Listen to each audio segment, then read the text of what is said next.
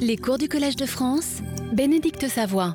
Chère Histoire culturelle des patrimoines artistiques en Europe, 18e, 20e siècle. Mesdames et messieurs, chères auditrices et chers auditeurs du Collège de France, bienvenue à la neuvième et dernière séance de ce cours de l'année 2021, cours en ligne consacré à l'histoire mondiale du Louvre, à une histoire mondiale du Louvre. Depuis la première séance, euh, je tente avec vous, et j'ai tenté lors des séances qui viennent de nous occuper, euh, de proposer une histoire relationnelle du Louvre, une histoire des relations du Louvre avec le reste du monde, une histoire relationnelle qui, arrivée aujourd'hui à notre dernière séance, euh, m'invite à citer l'artiste sud-africain euh, William Kentridge, avec lequel euh, nous allons faire connaissance pour les uns ou que nous allons rencontrer tout à l'heure pour les autres. Kentridge, qui, à propos de son œuvre, dit lui-même La pièce finale n'est ainsi qu'une possibilité parmi de nombreuses autres.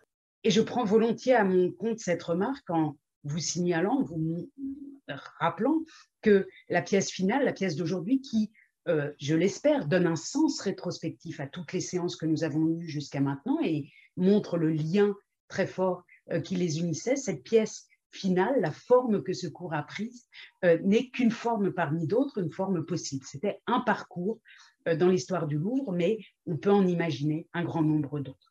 Je euh, rappelle au début, sans trop y insister, mais euh, presque en début de séance, en guise de conclusion, comment nous avons travaillé et les aspects que nous avons mis en évidence lors des séances précédentes et je vous renvoie euh, pour creuser ces séances évidemment au cours d'avant. Dès le premier cours intitulé Lieu, dès la première séance, nous nous sommes intéressés à la part étrangère de l'institution Louvre, d'abord dans son architecture, et nous avons vu comment des architectes étrangers, non seulement Yeo Ming Pei au XXe siècle, mais aussi le cavalier Bernin, Gian Lorenzo Bernini, au XVIIe siècle, avaient pu euh, se heurter à titre d'étrangers au milieu des architectes parisiens. Je vous montre ici le principal opposant euh, du Bernin à Paris à la cour euh, du roi. Il s'agit de Charles Perrault, celui des comtes de Perrault, qui, dans ses mémoires, se vante d'avoir euh, beaucoup insisté sur le fait que le travail du Bernin aurait pu faire honte à la France, ce qui explique que la colonnade du Louvre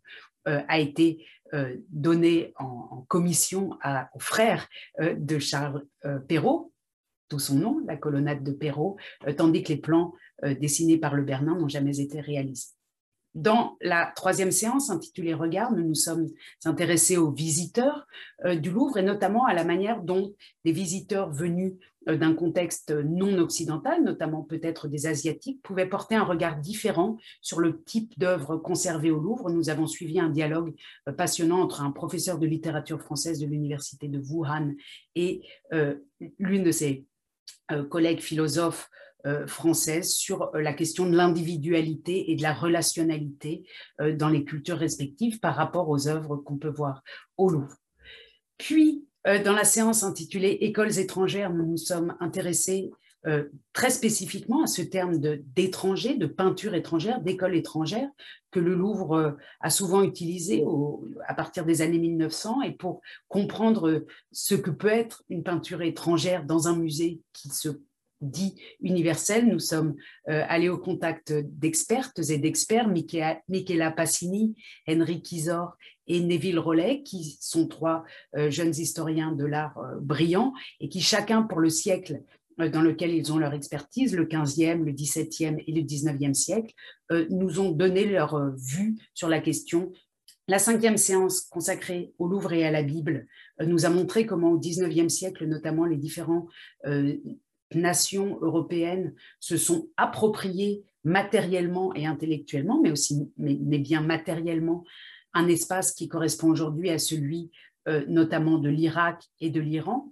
mais aussi euh, de la Syrie, euh, du Liban et aussi de la Turquie, en allant y pratiquer ce qu'ils appelaient de l'archéologie biblique, c'est-à-dire chercher les traces de ce qu'ils ont construit comme un récit du nous du nous chrétien, du nous occidental. Je euh, vous renvoie à cette séance pour euh, voir combien non seulement la France, mais aussi la Grande-Bretagne et l'Allemagne ont été présents dans ces régions et en ont extrait euh, l'histoire enfouie dans le sous-sol jusqu'au 19e siècle. Dans le sixième cours intitulé Géopolitique des fouilles, nous avons mis l'accent d'une part sur les liens très forts entre politique et appropriation de l'Antiquité présente dans l'espace méditerranéen notamment, euh, mais aussi sur la géopoétique, c'est-à-dire sur la manière dont un récit orientaliste a pu euh, donner une vue pittoresque de la manière dont euh, des antiquités ont pu être extraites et transportées dans les capitales européennes.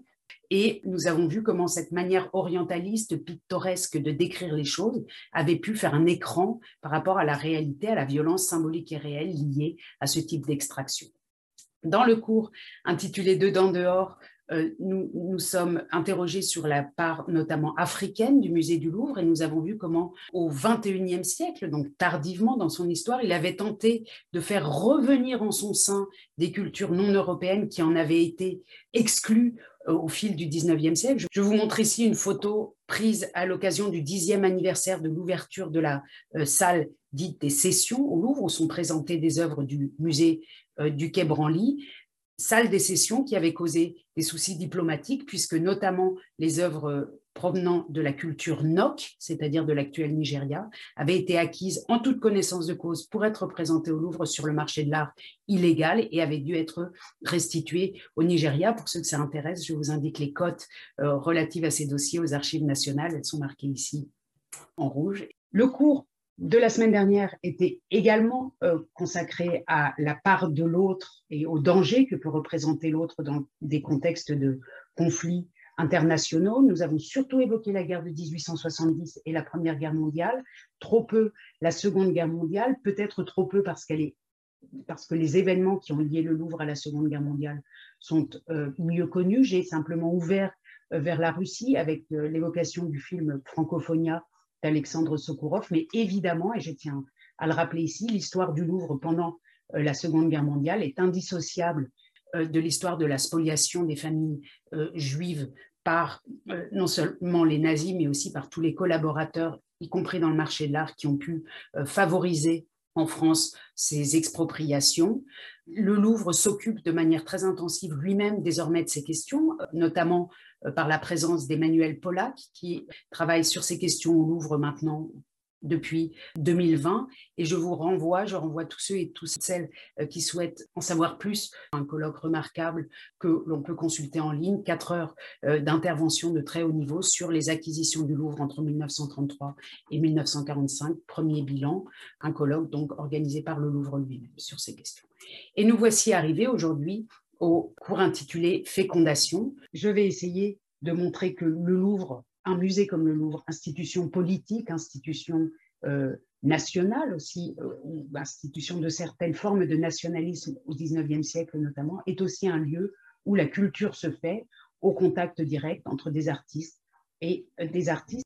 Pour ce cours, j'ai organisé les choses en trois volets qui s'intitulent 1 œil pour œil, 2 Kentridge et 3 Morrison, et euh, un objet du jour précède euh, ces trois volets. Cet objet du jour, c'est moins un, objet qu'un regard, le regard que certains d'entre vous connaissent peut-être ou certainement, le regard de celui qu'on appelle le scribe accroupi. C'est en fait un scribe assis en tailleur, euh, une œuvre de l'Antiquité égyptienne dont la particularité est liée à la matérialité de ses yeux, qui sont en cristal de roche incrusté et qui donnent à cette euh, sculpture un, regard fait qu'on se sent observé par l'œuvre d'art, nous autres mortels, quand on passe euh, devant elle. D'ailleurs, le Louvre, sur son site internet, euh, invite les visiteurs à faire cette expérience du regard de l'œuvre d'art éternelle qui vous sonde. il écrit son regard fascinant a contribué à le rendre célèbre. Ses yeux, incrustés dans du cristal de roche, paraissent vivants. Venez en faire l'expérience. Si vous le regardez en vous déplaçant autour de la vitrine, vous aurez l'impression qu'il vous suit des yeux. Et c'est exactement ce que je voudrais euh, faire aujourd'hui, rappeler que les œuvres d'art dans un musée euh, comme le Louvre sont euh, des œuvres qui sont depuis plusieurs milliers d'années sur Terre qui existent, tandis que nous autres, euh, les mortels, passons devant elles et ce sont peut-être elles euh, qui nous regardent ou en tout cas elles qui nous donnent des pistes pour nous comprendre nous-mêmes. Je vais revenir. Un mot quand même tout de même sur la provenance de ce scribe dit accroupi, parce qu'elle va dans le sens de tout ce que nous avons dit depuis le début de ce cours. La pièce a été trouvée en 1850 par le célèbre égyptologue français Auguste Mariette, auquel un non moins célèbre égyptologue, Gaston Maspero, a consacré une notice biographique sur laquelle il revient sur la, trouvaille du scribe. Je vous lis quelques extraits. On est en 1850, on est à Saqqara, donc en Égypte. Les fouilles constituaient alors comme aujourd'hui le monopole du gouvernement. Toutes les antiquités découvertes ou à découvrir en territoire égyptien étaient la priorité du pacha et nul ne pouvait les mettre au jour, s'en emparer, les vendre, les exporter, sans avoir obtenu au préalable un firmant qui l'y autorisât. Les agents des puissances étrangères avaient dû se plier à cette loi. Écrit euh, Gaston Maspero, et il poursuit À dire vrai, les indigènes et les Levantins ou les Européens établis en Égypte ne s'en souciaient guère.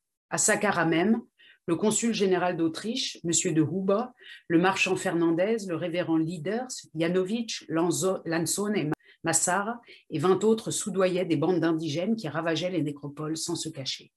Ces rivaux, établis sur les lieux de longtemps, ne verraient certes pas d'un bon œil l'intrus, c'est-à-dire euh, Mariette, qui venait leur disputer une part de leur butin. Il le tolérerait peut-être tant qu'il n'aurait pas une fortune trop insolente, mais si la chance se déclarait en sa faveur, il n'hésiterait pas à lui jouer tous les tours imaginables, et leur premier soin serait d'attirer l'attention du pacha sur l'illégalité de ses recherches. Il ne tarda pas à en faire l'expérience.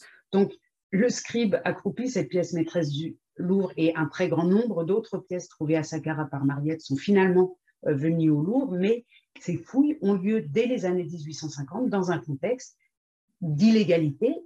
Si vous voulez en savoir plus sur l'histoire de la provenance de ce fascinant scribe, euh, je vous renvoie à un travail de l'égyptologue Jean Capard dans les années 20, Le nom du scribe du Louvre, qui revient sur la provenance de cette pièce. Et vous vous souvenez qu'on avait vu euh, Léopold Sédar Senghor, le premier président euh, du Sénégal devenu autonome au début des années 60 en compagnie d'André Malraux, porter leur regard sur le regard du scribe et on s'était interrogé sur ce que pouvaient penser l'un et l'autre, le Sénégalais au moment des indépendances des pays africains qui peut-être repensaient aux travaux de Cheikh Anta Diop euh, et à l'idée selon laquelle la culture africaine au sud du Sahara était extrêmement liée à celle de l'Égypte, et l'autre, l'Européen, André Malraux, qui peut-être, lui, pense à cette civilisation égyptienne qui serait venue en passant par la Grèce en Europe et aurait fructifié euh, l'Europe. C'est une réflexion que j'avais évoquée lors de la séance intitulée euh, Regard. Mais entrons dans le sujet euh, d'aujourd'hui avec ce premier volet intitulé Œil pour œil. Vous vous souvenez que dans les cours précédents, notamment dans le cours de 2015, j'avais attiré l'attention sur certains processus d'appropriation esthétique de tableaux conservés au Louvre, notamment autour de 1800, lorsque euh, des Allemands s'étaient inspirés de la peinture allemande qu'ils ont pu voir au Louvre pour en faire eux-mêmes euh, autre chose, notamment un portrait de Napoléon, comme vous le voyez ici sur la gauche. Autour de 1900, j'avais souvent pris l'exemple euh, de Rainer Maria Rilke, le poète qui s'inspire des œuvres notamment égyptienne, qu'il voit au Louvre euh, étant tout jeune homme. Et puis, euh, j'avais évoqué aussi dans les années 2000 le lien entre les prises de trophées effectuées à Pékin au Palais d'été et, par exemple, le travail d'un artiste contemporain comme Ai Weiwei.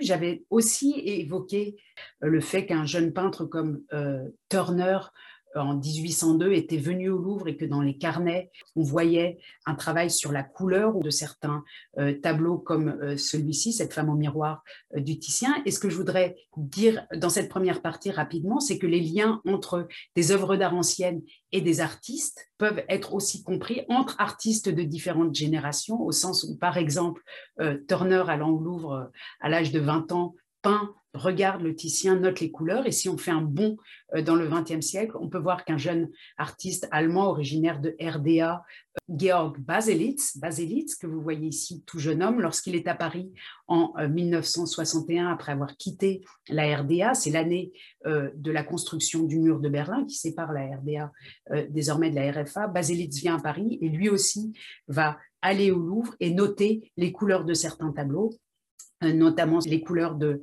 la Sainte Conversation de Pantormo, que vous voyez ici noté de mémoire de retour euh, chez lui. Donc on voit que un artiste comme Turner autour de 1800 et un artiste allemand de l'Est autour de 1960, vont porter leur regard sur, sur le même type de questionnement technique, artistique, de couleur, par le biais d'œuvres rencontrées au Louvre, au-delà du temps et au-delà des générations, pour ainsi dire.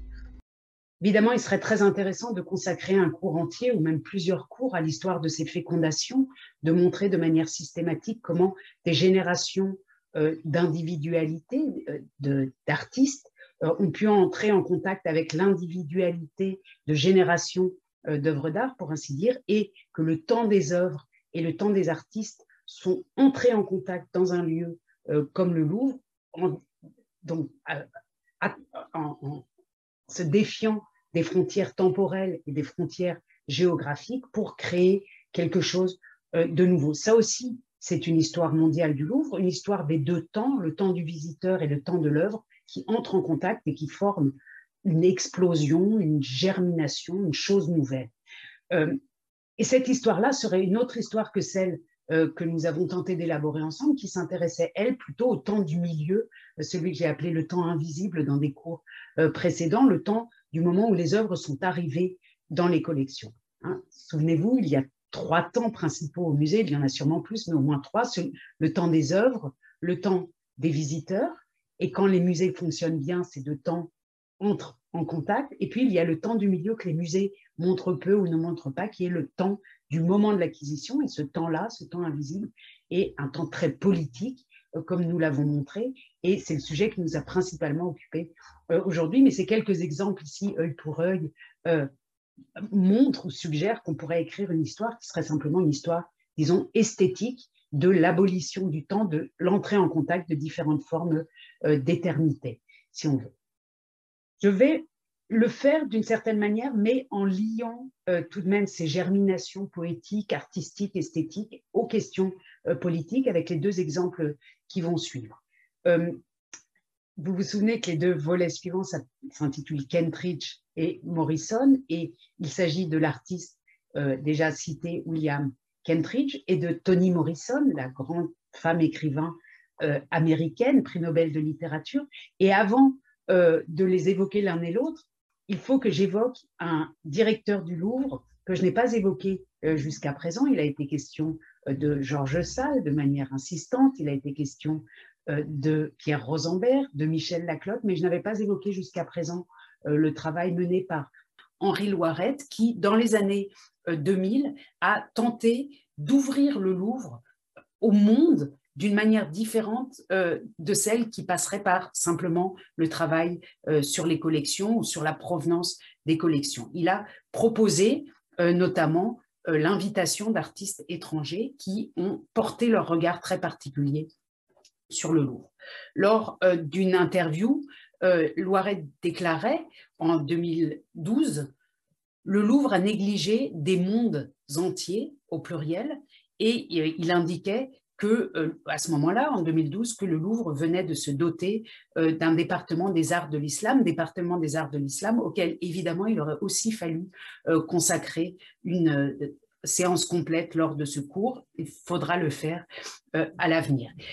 Dans cette interview, euh, à l'occasion de l'ouverture du département des arts de l'islam, Henri Loiret revenait sur la manière dont le Louvre, au XIXe siècle et au XXe siècle, s'était restreint lui-même, s'était auto-centré, était devenu un musée européen, ce musée de chez nous, euh, comme, euh, souvenez-vous, le disait Georges Sall. Je cite Henri Loiret ici, donc, on lui demande un département euh, tel que celui consacré aux arts de l'islam, cela est nouveau pour le Louvre et la réponse est la suivante.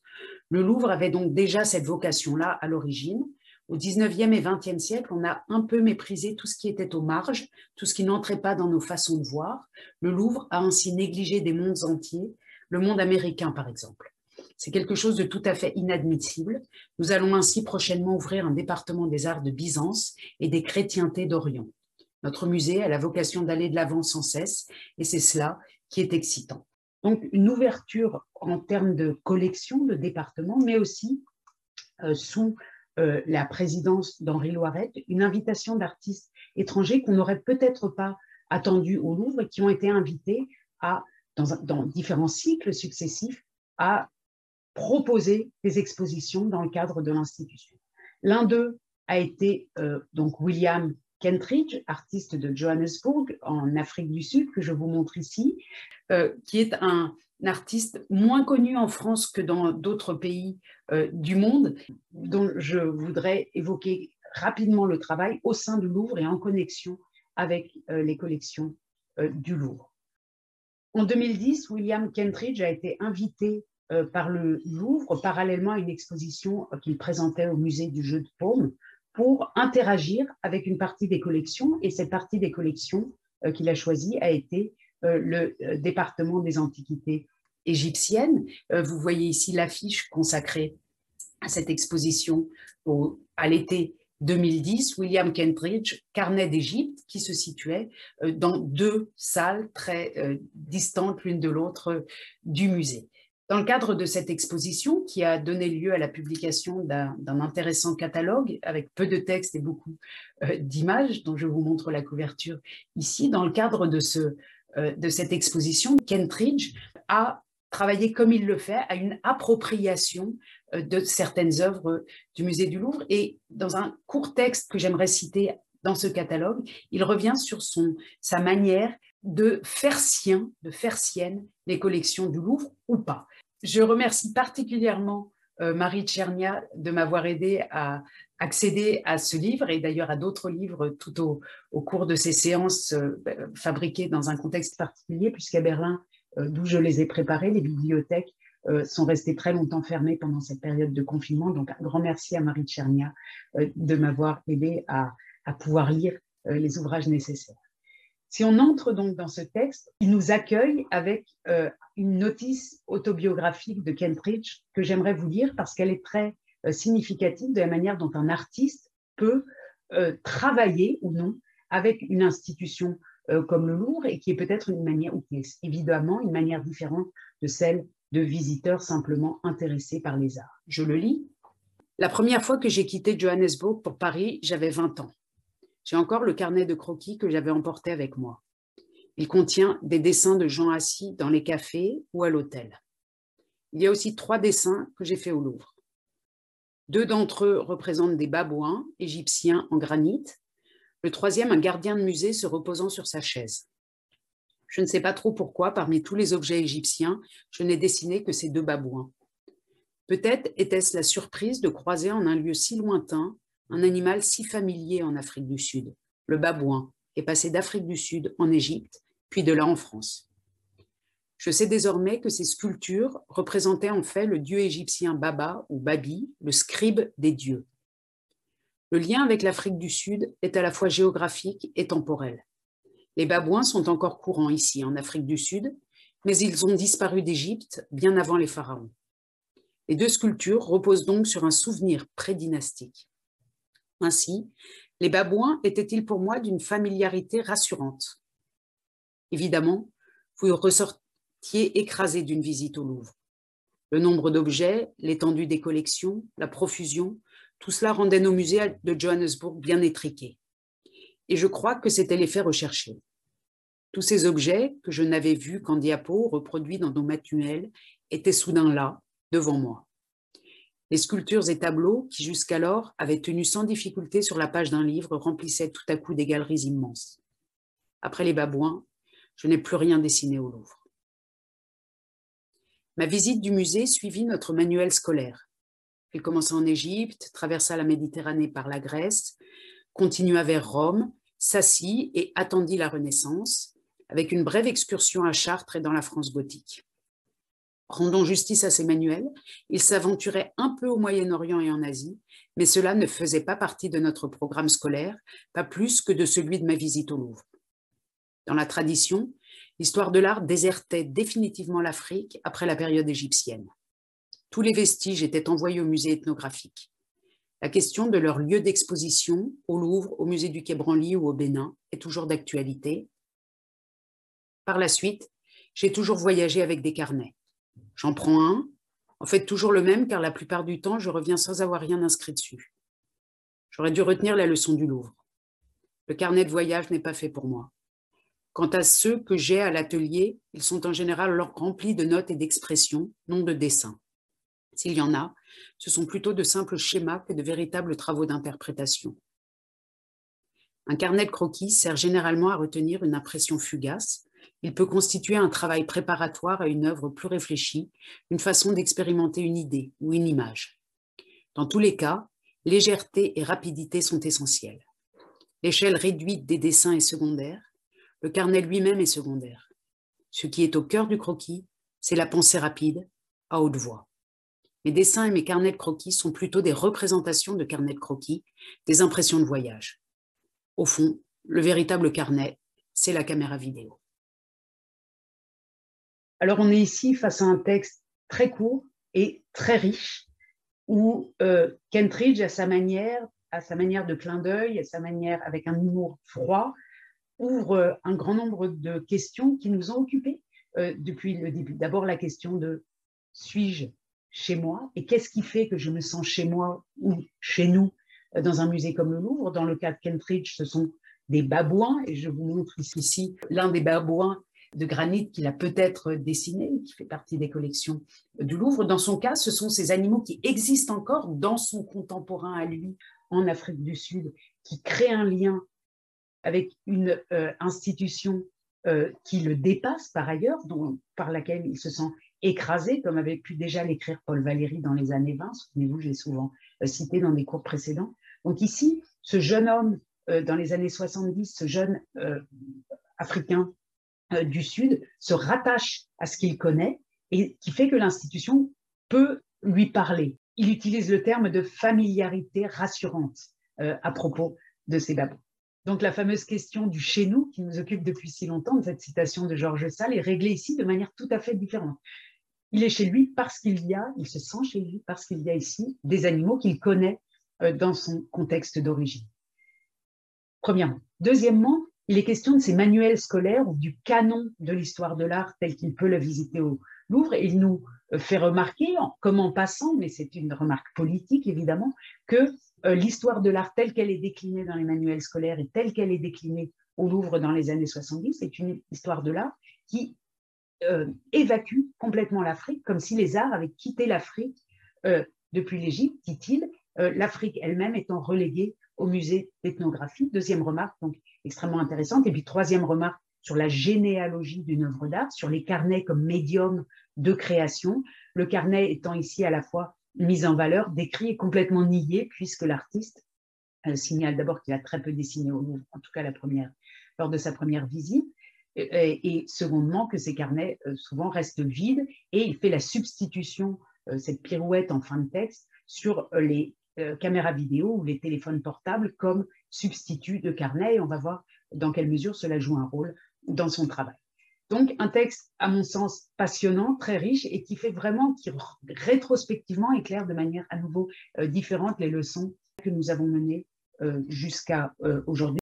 Pour le travail qu'il a été invité à, effectuer au, Louvre en 2010, Kentridge a, à sa manière habituelle, fait un lien, créé un lien, c'est vraiment un artiste relationnel, si on veut créer un lien entre des livres déjà existants, des publications sur lesquelles il dessine au fusain et sur euh, celle-ci que vous voyez là, euh, un, volume de la revue Merveille de la science euh, consacré aux armes, aux armes à feu. Sur cette double page, il dessine au fusain, scribe du Louvre qui le regarde.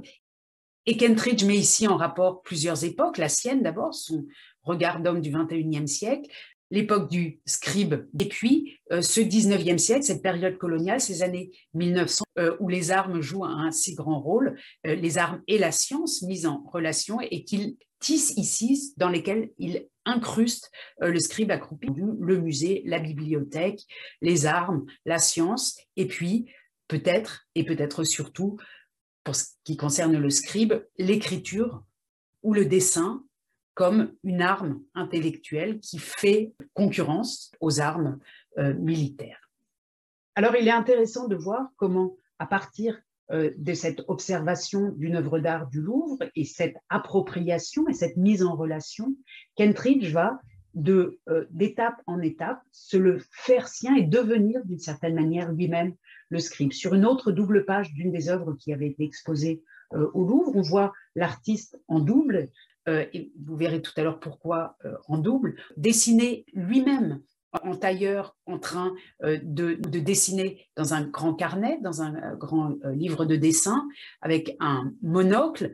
Et cette représentation de lui-même est apposée sur un registre de comptabilité de mines des années 1900, des premières mines et des plus importantes mines existantes en Afrique du Sud, donc des, lieux d'extraction massive. On a souvent évoqué ce terme d'extraction, d'extractionnisme, qu'il met ici en relation avec sa position à lui d'homme dont l'arme est euh, le dessin, le fusain, et d'observateur d'une œuvre d'art au Louvre. Ce sont des œuvres extrêmement riches qui mériteraient qu'on s'y consacre bien davantage. Je passe peut-être trop rapidement, mais il me semble qu'il éclaire, euh, qu'elles éclairent euh, comment l'histoire mondiale du Louvre peut être lue aussi ou écrite aussi par un artiste de manière donc avec des formes esthétiques, non pas de manière textuelle, mais comme aussi une histoire euh, politique.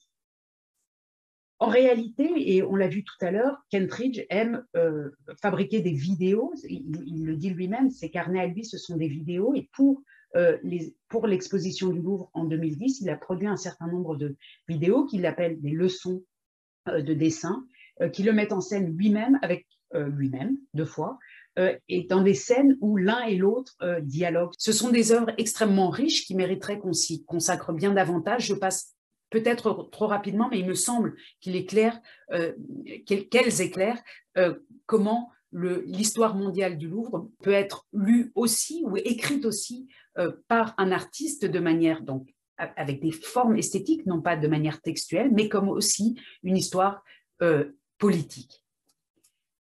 En réalité, et on l'a vu tout à l'heure, Kentridge aime euh, fabriquer des vidéos. Il, le dit lui-même, ses carnets à lui, ce sont des vidéos. Et pour, euh, l'exposition du Louvre en 2010, il a produit un certain nombre de vidéos qu'il appelle des leçons euh, de dessin, qui le mettent en scène lui-même, avec lui-même, deux fois, et dans des scènes où l'un et l'autre dialoguent souvent ensemble.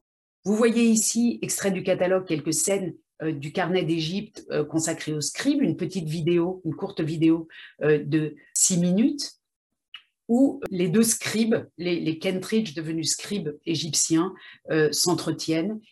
Et ce qui est intéressant, c'est de voir comment, après ce moment d'appropriation par le corps, le fersien de l'Antiquité égyptienne, non plutôt bien précisément du scribe dit accroupi. Donc Kentridge fait sien cette œuvre et l'œuvre elle-même, la nouvelle œuvre qu'il a générée, cette fécondation, prend place à son tour dans les salles du Louvre, puisque euh, la projection euh, a été faite à l'époque de l'exposition dans euh, la chambre à l'alcôve ou de l'alcôve, qui est l'une des pièces de l'aile Sully, dans laquelle se trouve une alcôve que Kentridge, qui est initialement un homme de théâtre, utilise comme un petit théâtre et je zoome sur l'une des scènes euh, de ce film où on, sent bien, même si elle est inanimée ici, le dialogue qui est en train de se produire. Donc non seulement avec l'œuvre d'art ancienne, mais entre les deux Kendridge qui euh, négocient ici leur position de scribe, d'artiste euh, à l'intérieur du Louvre et en particulier ici dans la chambre royale.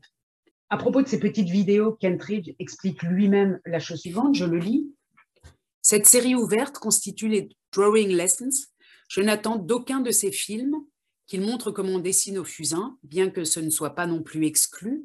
Ils sont simplement censés montrer au public et découvrir pour moi-même le mécanisme et l'énergie qui précèdent à la naissance d'une image ou d'une œuvre. Ils suivent une impulsion jusqu'à sa brève éclosion et reprennent leur ouvrage pour la construction suivante. En ce sens, il fonctionne aussi de manière cumulative, comme un carnet d'esquisses dont la plupart seront abandonnées, mais dont quelques-unes auront une suite. Alors, ce texte est intéressant parce qu'il montre précisément ce, moment de l'éclosion d'une chose euh, nouvelle, sa germination. Et parmi les projets euh, manifestement abandonnés par Kentridge, mais documentés dans le catalogue, il y a une vidéo dont, à ma connaissance, n'existe pas de tournage, en tout cas, ils n'ont pas été euh, publiés, mais le texte est reproduit le dialogue entre les deux Kentridge est, euh, est reproduit dans le catalogue et j'aimerais vous le lire ici puisque euh, il me semble faire particulièrement écho à mes travaux et puis à ceux qui nous ont occupés ces dernières semaines. Il s'agit de la question de la restitution des œuvres d'art qui ont pu arriver dans des musées occidentaux. Drawing Lesson numéro 47, une table sur laquelle sont posés le masque funéraire du roi Amenhotep II et une statue de la reine Hatshepsut. WK1 est debout, William Kentridge. WK2 est assis sur la table. Tous deux étudient les sculptures. WK2, il faut les rendre. WK1, il faut les laisser où elles sont. WK2, renvoie-les d'où elles viennent. WK1, à vendeur consentant, acheteur consentant. Les deux ensemble. Nous ne sommes pas naïfs à ce point. Je suis bien d'accord, nous ne sommes pas naïfs à ce point. WK1, toutes les madones en Italie, toutes les momies en Égypte? WK2, chaque chose à sa place. WK1, Dieu soit loué pour tout ce qui n'est pas à sa place, pour les malentendus fructueux, les erreurs de traduction, les habiles sauts de l'objet aux conjectures, aux hypothèses, aux faits à demi compris. WK2, la glace est fort mince sous tes pieds. WK1, mais je vais vite, je ne fais qu'effleurer la surface. WK2, rends-les à leurs propriétaires. WK1, introuvable. Un gouvernement, un parti politique, un parti national, une identité nationale qu'on inventerait pour l'occasion, et deux ensemble se coupant la parole, rendons ces objets, gardons ces objets, ici leurs objets, là-bas les nôtres. WK3 entre, agitant un drapeau et jouant de la trompette. Il sort, suivi de WK1 et WK2. Les sculptures restent sur la table. Très beau texte, me semble-t-il, dialogue d'un homme avec lui-même sur la complexité de ces questions d'appropriation matérielle des cultures, de ce qu'on a pu définir comme soi-même ou comme euh, les autres, question de très grande actualité. Peut-être euh, que euh, William Kentridge a considéré que ce, dialogue était soit trop politique, soit pas assez politique. Ça explique peut-être qu'il n'ait pas été tourné, à moins que mes recherches n'aient pas été assez approfondies pour trouver cette vidéo, la vidéo décrite ici, qui montre toute la difficulté qu'il y a à répondre à une question aussi sensible et de plus en plus sensible et qui constitue euh, sans doute la grande affaire du XXIe siècle pour les grands musées euh, qui se sont constitués dans les différentes époques euh, coloniales que nous avons évoquées lors des séances précédentes. Nous avons évoqué rapidement dans le premier volet intitulé œil pour œil la puissance de germination que pouvait représenter un musée comme le Louvre, de germination transnationale et transtemporelle d'une certaine manière. Dans le deuxième volet, évoqué le cas d'un artiste spécifique et nous sommes entrer de manière trop rapide, évidemment, dans la manière euh, dont un artiste comme William Kentridge peut s'approprier euh, certaines œuvres de l'Antiquité égyptienne, dans, le cas qui était euh, celui de son exposition de 2010 au Louvre, se les approprier et les mettre en relation, d'une part avec l'histoire de son propre pays, l'Afrique du Sud, mais aussi avec l'histoire des sciences et des publications, notamment du 19e siècle, euh, sur les armes, donc avec l'histoire coloniale, pour dire les choses euh, rapidement.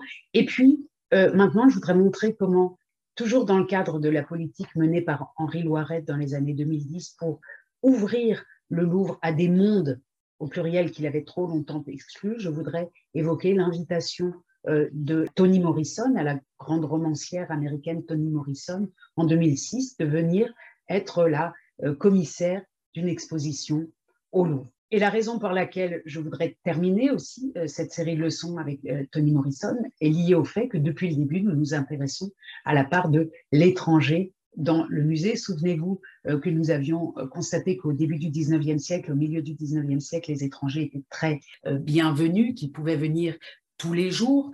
Euh, le musée Napoléon affirmait autour de 1800 que euh, c'est, euh, il est le lieu où toutes les parties du monde sont venues se rassembler, et, puis que au XXe siècle, ce musée, de plus en plus, était devenu un musée qui se définissait lui-même comme un musée, disons, de l'Occident chrétien, du, du chez nous, comme le disait Georges Sall. Alors, ce qui est très intéressant dans le travail qu'a mené Toni Morrison euh, au Louvre, c'est qu'elle s'est précisément intéressée à la question de l'extranéité, de l'étranger, du chez nous. Le titre du travail qu'elle a mené au Louvre sous forme d'un cycle de conférences, d'une exposition ou de parcours dans le Louvre, euh, de colloques, de films montrés à l'auditorium, le titre de cet ensemble était Étranger chez soi. Euh, et avec un jeu de mots sur lequel on reviendra tout à l'heure en anglais.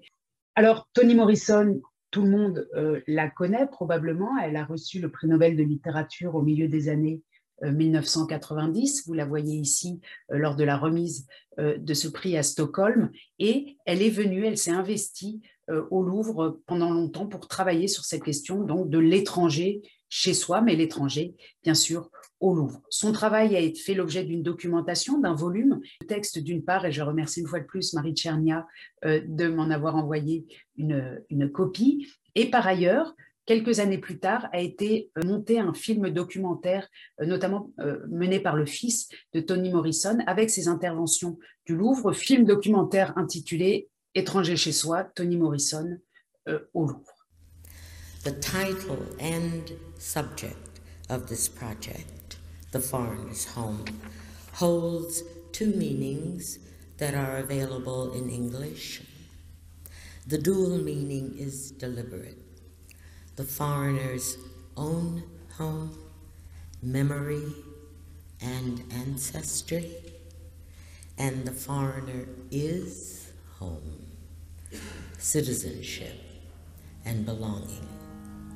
The theme, therefore, requires us to come to terms with being, fearing, or accommodating the stranger. Dans sa conférence inaugurale, qui est reproduite en langue française dans le volume euh, que je viens de montrer, Toni Morrison explique pourquoi elle a voulu travailler sur la question de l'étranger au Louvre. Elle insiste sur le fait que les migrations, le fait d'être en exil, de devoir s'adapter, s'intégrer, euh, sont une constante, euh, un motif constant dans la littérature américaine et dans l'histoire mondiale des années 2000 dans lesquelles elle vit. Et elle part au Louvre sur la trace de ce concept d'étranger. Elle tente, dans l'institution, de faire parler des œuvres de ces questions-là. Elle écrit notamment je fus séduite par l'occasion qui m'était donnée, en tant que conservateur invité du musée du Louvre, de prolonger mes recherches sur les étrangers dans des domaines autres que la littérature, d'explorer et d'examiner les ramifications liées à la notion d'étranger, anxiété, rage, solitude, ayant infiltré des cultures et des arts différents et plus anciens, aussi bien que contemporains. La chance rare m'était là offerte d'en découvrir plus sur la manière dont les concepts de chez soi et d'éloignement, d'appartenance et d'exil, d'intégration et de marginalisation se trouvaient ou pouvaient se trouver révélés ou voilés dans l'Antiquité, dans les beaux-arts ou dans l'art moderne. Et à vrai dire, euh, on, peut euh, dire que le travail qu'elle a mené, même s'il porte sur des œuvres d'art, prend en compte le musée lui-même, et c'est ce que j'ai essayé de montrer dans tous les cours euh, qu'on a eu jusqu'à maintenant, le musée lui-même comme lieu de production du chez-soi ou de l'étranger. On l'a vu à de nombreuses reprises. Alors dans son cas, euh, Toni Morrison s'est intéressé notamment à euh, la question de l'étranger dans les différents départements du Louvre. Je vous montre ici quelques-unes des œuvres qui lui ont servi en coopération avec les conservatrices et les conservateurs du Louvre à élaborer son propos. Un propos qui porte sur notamment le statut des femmes dans la Grèce antique, étrangères en leur propre pays. Et vous voyez ici un, vase double avec euh, non seulement euh, une femme, mais deux femmes, l'une blanche, l'autre noire, euh, dans ce contexte grec. Je vous renvoie, si vous voulez en savoir davantage, à l'article intitulé Quelques images de la femme dans la cité grecque de Juliette Beck, dans le catalogue évoqué tout à l'heure. Par ailleurs, Toni Morrison, en coopération donc avec les euh, conservatrices et conservateurs du Louvre, a, mené une recherche sur le statut d'étranger dans l'Égypte ancienne. je vous montre ici une pièce qui montre des Bédouins euh, mourants euh, dans le désert, à l'extrémité, aux frontières extrêmes de l'Égypte. Et elle s'est intéressée au sort réservé aux populations déportées lors des guerres d'Assurbanipal. Vous voyez sur ce fragment des familles en train d'être euh, déportée. Ce travail-là, elle l'a mené en coopération avec Elisabeth Fontan, euh, qui a publié dans le recueil que j'évoquais un article intitulé Étrangers dans l'Empire assyrien. Donc ici, on voit d'une part comment Toni Morrison fait parler les œuvres du Louvre de manière politique. Elle ne va pas y chercher une impulsion esthétique, mais bien une impulsion euh, politique. Et elle le fait aussi en faisant entrer dans le Louvre des publics ou des formes d'art qui n'y étaient peut-être pas euh, familières jusqu'alors, notamment des slammers. Euh, je vous montre ici un très court extrait du film documentaire que j'ai cité tout à l'heure, où vous voyez le type d'intervention qui a pu avoir lieu devant l'étoile du Louvre. Le, le, radeau de la Méduse de Géricault constituant la pièce à partir de laquelle Toni Morrison elle-même a élaboré euh, son propos. Qu'est-ce que c'est étranger chez soi? Qu'est-ce que c'est? Apparemment, l'écrivaine a posé la question en tant que black américain. Moi, je ne peux pas traiter cette question de la sorte. Je ne suis pas né ici. Mais ce que je peux dire, je suis chez moi n'importe où. Je suis chez moi quand je peux être en paix. Entre la peinture et l'écriture, entre les khmers rouges et la déconfiture, entre Delacroix et moi, les massacres tachent nos doigts, entre l'oubli et la poésie, entre les gens couchés ou assis, entre les turbans et les cramas, les massacres dressent leurs mains, entre le passé et le futur, entre l'érotisme et la torture, entre Emmanuel et les bombes, massacre le temps dans sa tombe. Quand J'étais dans le ventre de ma mère. Après cet extrait très puissant et peut-être inhabituel pour le Louvre, et pourtant euh, déjà ancien, puisque ces interventions ont eu lieu en 2006, c'est-à-dire euh, il y a euh, bientôt 15 ans, et leur actualité est évidemment encore plus grande peut-être qu'il y a 15 ans.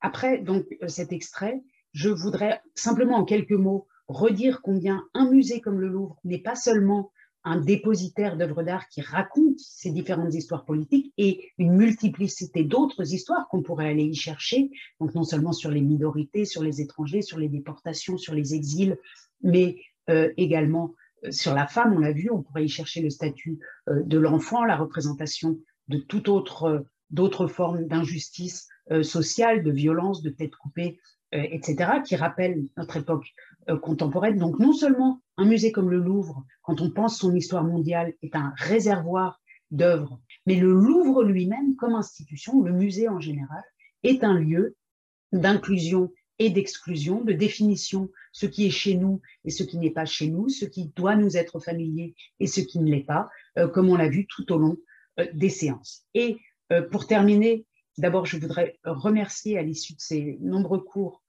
les équipes du Collège de France euh, pour leur appui, remercier à nouveau euh, Marie Tchernia pour le sien et euh, pour terminer, je vous invite à aller consulter en ligne le 25 juin 2021 le colloque Le musée comme archive que nous avons organisé en coopération avec le musée du Louvre et le Collège de France.